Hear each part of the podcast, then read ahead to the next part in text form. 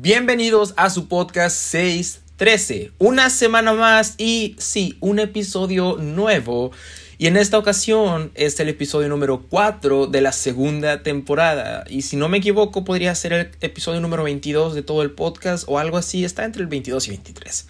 Pero bueno, ah, primero que nada, quiero agradecer a todas las personas que escucharon el episodio pasado y que han estado escuchando más y más episodios y los han compartido. Y aparte, Ah, por lo menos con el episodio pasado, recibí muchos mensajes de personas que aparentemente les, les gustó mucho y tocó su corazón. algunos ya comenzaron a pedir los libros, por lo menos esos tres. otros dicen que están emocionados de seguir leyendo libros que ellos están de por sí ya habían comprado y que de por sí tenían planes de leer. Entonces, el episodio tenía esos dos propósitos. Uno, que Dios pudiera tocar nuestro corazón con estas historias de estos libros. Sin duda alguna tocó mi corazón. Y dos, que pudiera fomentar más el hábito de la lectura porque de verdad creo que es muy importante y como dije, a tu ritmo, a tu tiempo, conforme a ti te acomode mejor, por así decirlo, pero nunca está de más leer.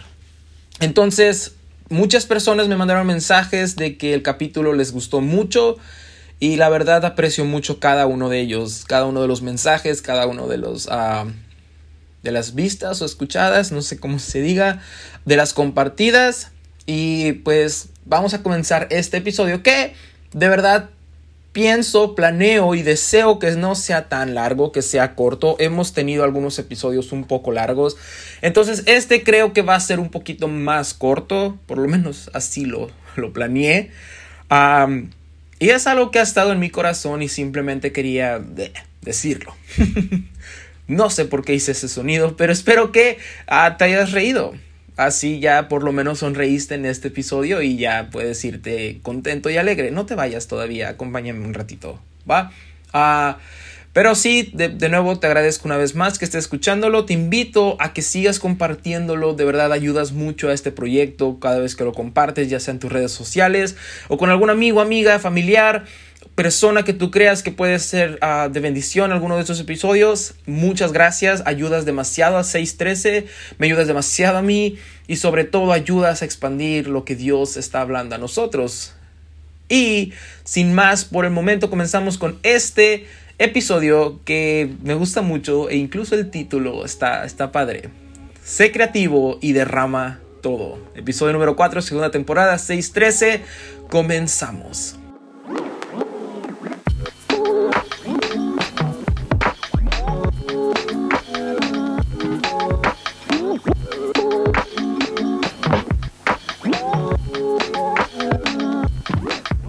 Sí, este capítulo voy a tratar de meterme de lleno ya en el tema, en, materia, para que no dure una eternidad.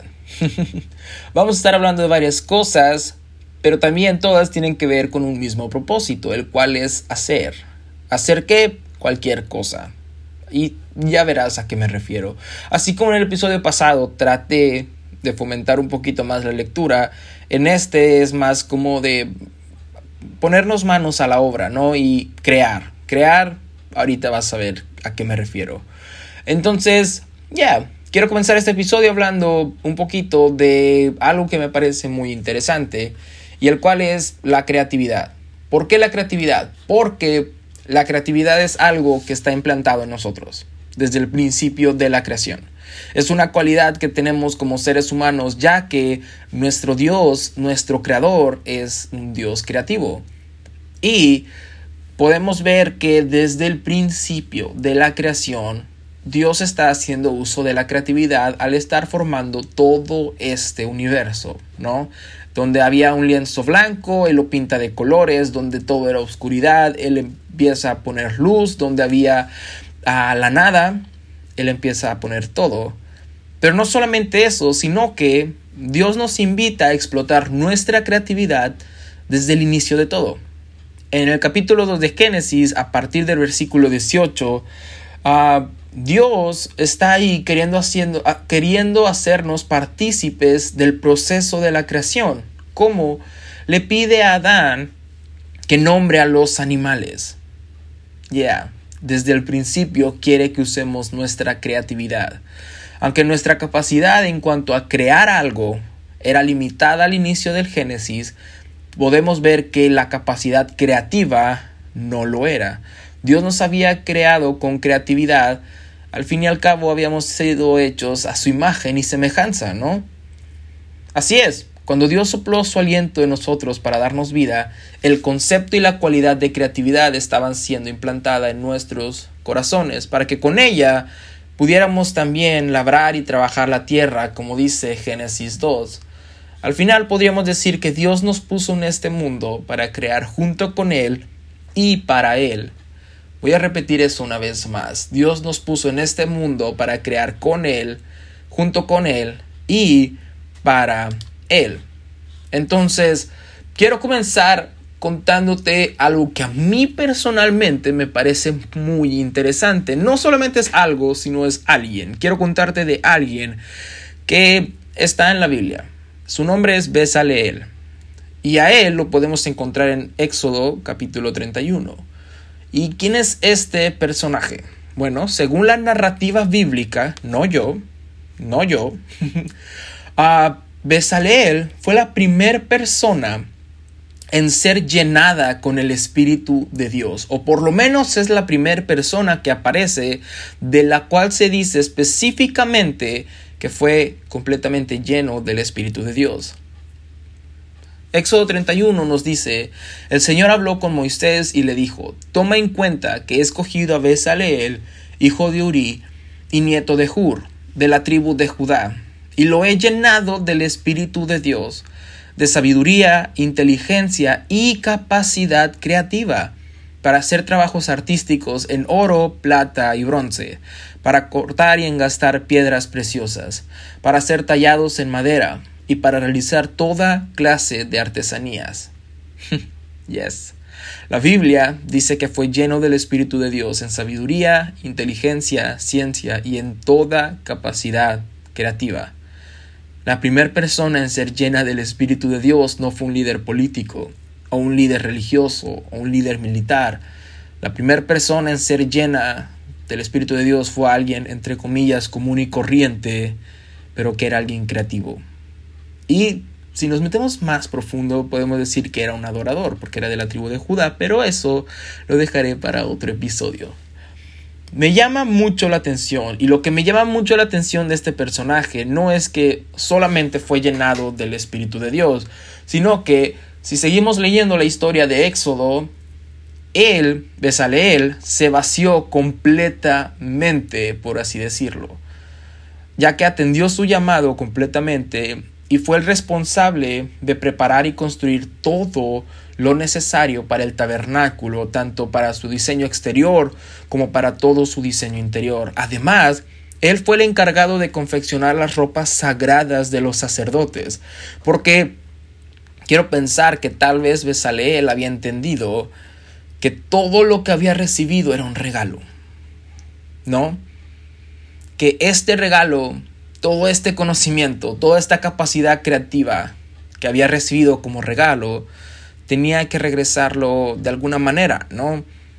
Al final podemos decir que Besaleel era un hombre normal, con unas habilidades que dedicó al Señor porque Dios nos puso en este mundo para crear junto con Él y para Él. Ya. Y así como Besaleel, tú y yo hemos recibido diferentes cosas.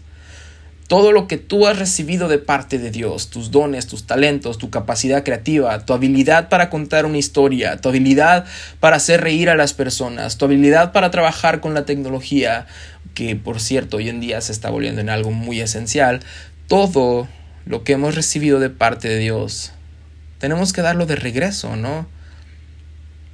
Porque ves, la palabra de Dios nos habla de que lo que de gracia recibimos, lo demos de gracia. En otras palabras, lo que Dios te ha dado, ofrécelo de nuevo. Para ponerlo en palabras y resumirlo, tenemos que aprender a vivir una vida derramada a Dios, donde nos derramamos completamente, dentro y fuera de la iglesia, porque Dios, Dios nos ha llenado con su espíritu. así como a Besaleel, y nos ha llenado de capacidades increíbles y necesarias para el contexto en donde nacimos. Yes, lo voy a decir de esta manera. Dios te ha llenado de talentos, de dones que a lo mejor nadie sabe, pero que ahí están. Y tú lo sabes, tú sabes que están. Tú lo puedes ver, lo puedes sentir y puedes ver que, que hay algo que tienes que te hace especial.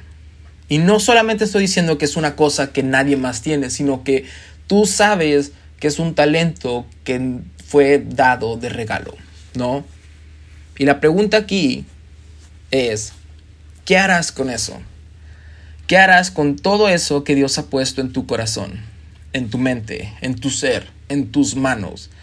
Y si nos vamos más allá, no solamente hablamos de habilidades, sino también es todo lo que se nos es dado por gracia, incluso el tiempo que tenemos en nuestras manos, los recursos que tenemos en nuestras manos. Es más, cada día que tenemos es un milagro y un regalo que se nos da por gracia. ¿Qué vamos a hacer con eso? ¿Qué vamos a hacer con este día que se nos fue dado por gracia? ¿Qué vamos a hacer con una misericordia que es nueva cada mañana y que se nos es dado por gracia? ¿La vamos a regresar o nos la vamos a quedar?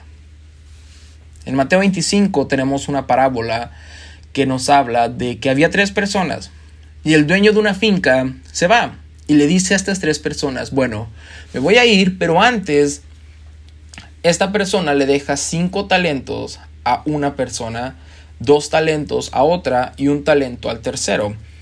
La parábola nos dice que el primero, el que recibió cinco, fue y trabajó con lo que le había dado y los multiplicó. Y cuando llegó el dueño de la finca, le dijo, mira señor, aquí está lo que me diste y también lo que conseguí al ponerlo en obra. No se quedó quieto, ¿no? Lo que de gracia recibió, lo dio de gracia. El segundo, aunque tenía menos que el primero, también fue y trabajó con lo que se le había dado. Podríamos decir que también fue y se derramó y lo multiplicó. Y le dijo al final, Señor, esto es lo que me diste y esto es lo que conseguí. Porque de gracia recibí y de gracia di. Sin embargo, la tercera persona, el que recibió solamente un talento, lo escondió por miedo, no lo trabajó y cuando el Señor vino, o cuando el dueño vino, él le dijo, yo tuve miedo y fui y escondí tu talento en la tierra. Pero mira, aquí está. No lo perdí. Es tuyo. No trabajé con esto que recibí, no lo derramé, no serví. Ah, recibí de gracia, pero no lo di de gracia, sino que fui y lo escondí. Pero mira, aquí está, lo tienes, es tuyo. Y hasta este punto uno podría decir incluso que es injusto porque él recibió poco. Pero si, si seguimos leyendo la misma parábola, nos cuenta que cada uno recibió conforme a su capacidad. Y también el dueño a los dos primeros les dijo, siervo bueno y fiel, en lo poco fuiste fiel, en lo mucho te pondré. Porque aunque el primero recibió cinco, podemos ver que aún eso era poco para el contexto de la historia. Mm. Yo siempre había visto esta historia y decía, ya, pero él recibió más que todos. Pero cuando le dicen, lo poco fuiste fiel, podemos entender que aún los cinco eran poco en el contexto de esta historia. Interesante, ¿no? Pero aunque recibió poco, no se quejó ni lo escondió, sino que lo poquito que había recibido lo trabajó. Porque ves, Dios no espera que con poco hagas mucho, sino que con lo que Él te dio hagas lo que puedas. O lo voy a poner de esta manera, lo ofrezcas de regreso, lo des de gracia, que hagas algo, que lo entregues aún en sus manos, porque al final Él es el único que puede hacerlo florecer. A lo mejor ahí en tu grupo pequeño de amistad, ¿no? Ah, mucha gente lo puede ver como algo pequeño, pero si es lo que Dios te dio, si es donde Dios te puso, Dios no lo ve como algo pequeño, como algo que no es importante. Dios no lo ve como algo insignificante, porque en lo poco fuiste fiel, en lo mucho te pondré. Entonces, ahí donde te puso Dios, donde todo parece pequeño, donde todo está chiquito, ahí donde te puso a dirigir, a lo mejor en una congregación de 15 personas.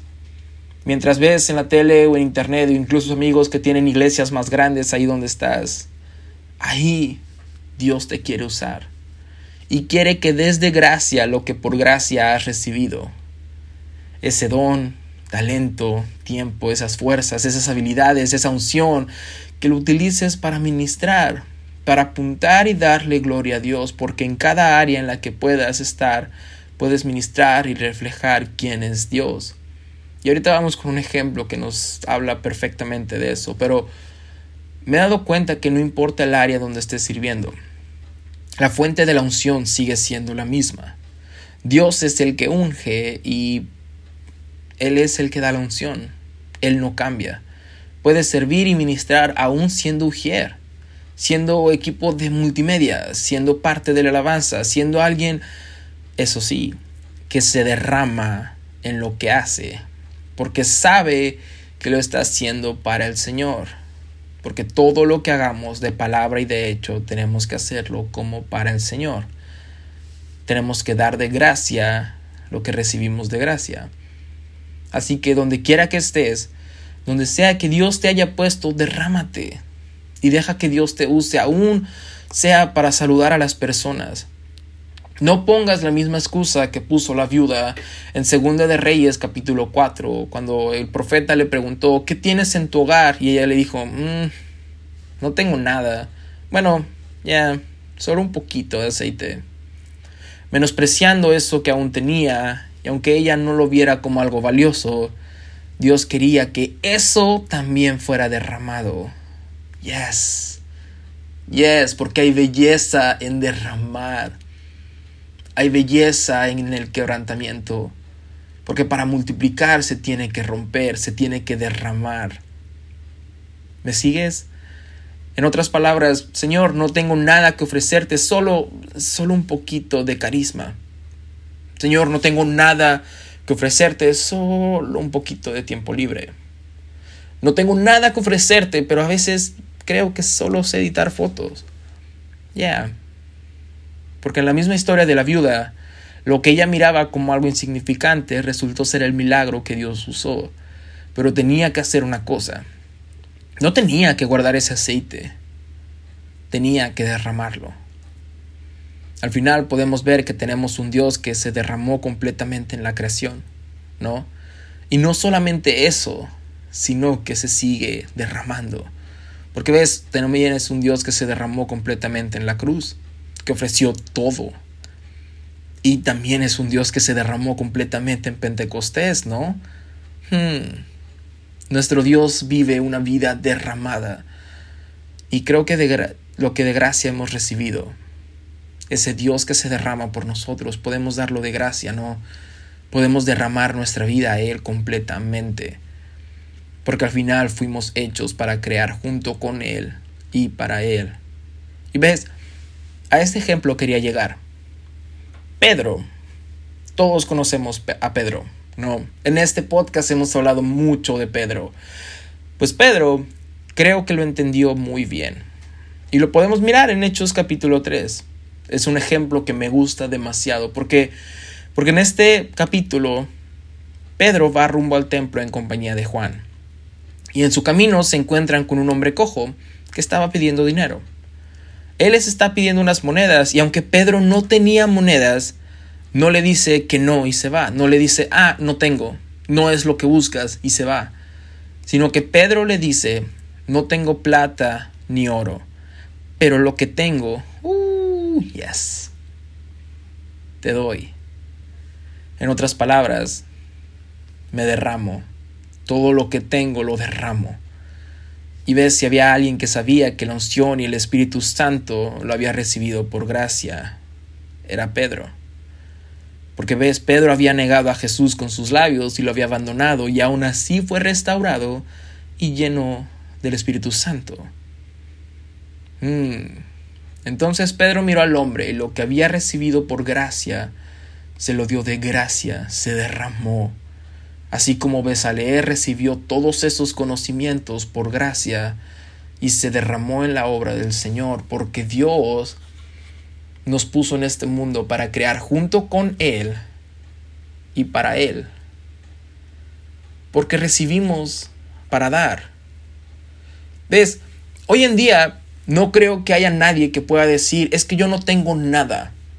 Porque Pedro en esta historia nos enseña que siempre tenemos y tenemos lo más importante. Tenemos el Espíritu de Dios con nosotros. De hecho, Dios dice, aquel que le pide a Padre el Espíritu, Él se lo dará. ¿No? También dice, derramaré. Mm.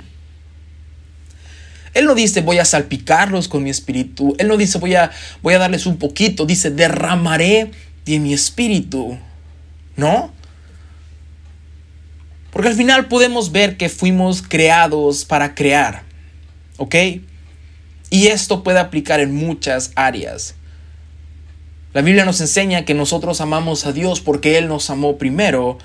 Entonces podemos decir que fuimos amados para amar. Fuimos creados para crear, fuimos servidos para servir, fuimos sanados para sanar, fuimos alcanzados para alcanzar, fuimos predicados para predicar, fuimos ministrados para ministrar, fuimos perdonados para perdonar. Y tuvimos un Dios que se derramó completamente por nosotros y lo sigue haciendo hasta este día. Derramaré de mi espíritu para que nosotros vivamos una vida derramada. Porque de esto se trata todo. Esa es la meta y es lo que quiero poner en tu corazón en este día.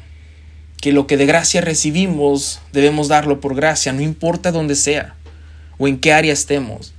No importa si es mucho o es poco lo que tenemos en nuestras manos. La meta es que cuando el Señor venga y diga, hey, ¿qué hiciste con lo que te di? ¿Qué hiciste con lo que puse en tu corazón? Con la familia que te di, con el trabajo que te di, con el tiempo que te di, con el espíritu que te di. Mm. Que nosotros podamos decirle, mira, esto es lo que me diste y esto es lo que conseguí. Una vez escuché en una prédica una frase que me impactó que decía, prefiero llegar al cielo y que al llegar me digan, hey, ven, pásale, hiciste demasiado, siervo fiel, a que me encuentre en otro lugar y que me digan, mm, no hiciste lo suficiente. Por eso creo que desde el principio, cuando recibimos aliento, ah, yes, ahí podemos ver una analogía hermosa, porque Dios nos da aliento. Y teníamos que usarlo para nombrar a los animales. ¿Ves? Todo lo que se nos es dado por gracia, tenemos que darlo por gracia y tenemos que derramarlo. Desde que se nos fue dada una tierra, teníamos que labrar para cosechar fruto, porque cuando fuimos predicados y perdonados, tuvimos, tuvimos que ver a alguien a los ojos y decirle, no tengo lo que tú me pides, pero lo que tengo te doy. Porque entendemos que no es nuestro, sino que es un regalo, un regalo que recibimos por gracia, un espíritu que se nos fue derramado por gracia, un espíritu que debemos reflejar y tenemos que derramar con aquellos que están desamparados, porque todo se trata de esto, que lo que hemos recibido lo vamos a dar, no no lo vamos a guardar, sino que nos vamos a derramar completamente, dentro y fuera de la iglesia, aún en nuestro trabajo, en la escuela, con mis amigos, en todas las áreas. Buscaremos ser el mejor siervo que podamos ser, dando de gracia todo lo que se nos fue dado. La iglesia primitiva lo entendía perfectamente. Porque si leemos también hechos, podemos ver que ellos se juntaban y vendían todo lo que tenían y lo ofrecían a la obra del Señor, porque todo lo que tenían no lo miraban como suyo, sino que entendían que era un regalo que habían recibido por gracia y querían darlo por gracia y no, no te estoy diciendo que vayas y vendas todo lo que tienes, pero sí que podamos entender y ver que todo lo que tenemos ha sido un regalo, que se nos fue dado por amor y por gracia, desde talentos y dones hasta el tiempo libre que tenemos, la familia que tenemos, el, lo que sea que tengamos, pero sobre todo el espíritu que tengamos ese Espíritu de Dios que está con nosotros y que se derrama todos los días. Es el otro día, ya para terminar, estaba teniendo un tiempo devocional aquí en mi oficina. Y me acuerdo que estaba teniendo un tiempo demasiado lindo, pero demasiado lindo, y pude sentir la llenura del Espíritu Santo, pero sí tal cual, tan vívidamente, que podía ver cómo era una vasija que se llenaba. Y justo en ese momento entendí esto. Si estaba siendo llenado y quería ser llenado de nuevo, tenía que vaciarme, tenía que derramarme. Y y me acuerdo que en ese momento estuve dispuesto y mi oración fue la siguiente. Señor, ayúdame a derramar todo esto que has puesto en mí. Ayúdame a vivir una vida derramada a ti, para que mañana vuelva a ser llenado y después vuelva a ser derramado para ser vuelto a llenar y ser derramado para ser llenado y ser derramado para ser llenado. Porque ves, Creo que todos tenemos algo que podemos dar, algo que se nos fue dado por gracia, algo que Dios derramó sobre nuestra vida. Y si no lo tienes, como dice su palabra, pídelo, Él está dispuesto a dártelo. Aún lo que no pienses que es ah, valioso en las manos de Dios, todo puede multiplicarse y todo sirve. Y la pregunta que quiero dejar en este episodio es, ¿qué es eso que Dios ha puesto en tus manos? Eso que tienes y que has recibido por gracia y también, ¿qué piensas hacer con eso? ¿Lo vas a esconder y usarlo solo para ti y tu beneficio o te vas a derramar y lo ofrecerás como un sacrificio al Señor? Vivirás una vida con agua estancada. Uf, con agua que no se mueve, porque el agua estancada no se mueve, no tiene ningún beneficio. O vivirás una vida derramada para Dios, para crear junto con Él y para Él.